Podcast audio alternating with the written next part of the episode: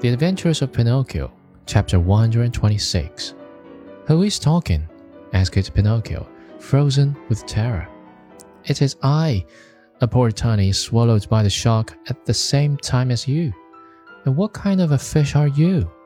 I have nothing to do with fishes. I'm a marionette. If you are not a fish, why did you let this monster swallow you? I didn't let him. He chased me and swallowed me without even by your leave. And now what are we to do here in the dark? Wait until the shark has digested us both, I suppose.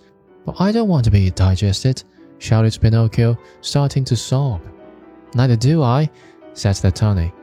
But I am wise enough to think that if one is born a fish, it is more dignified to die under the water than in a frying pan. What nonsense!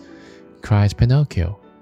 Mine is an opinion, replied the tunny, and opinions should be respected. But I want to get out of this place. I want to escape. Go if you can. Is this shark that has swallowed us very long? asked the marionette. His body, not counting the tail, is almost a mile long. While talking in the darkness, Pinocchio thought he saw a faint light in the distance. What can that be? he said to the tunny.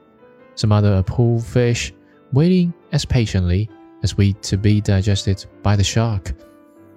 I want to see him. He may be an old fish and may know some way of escape. I wish you all good luck, dear Marionette.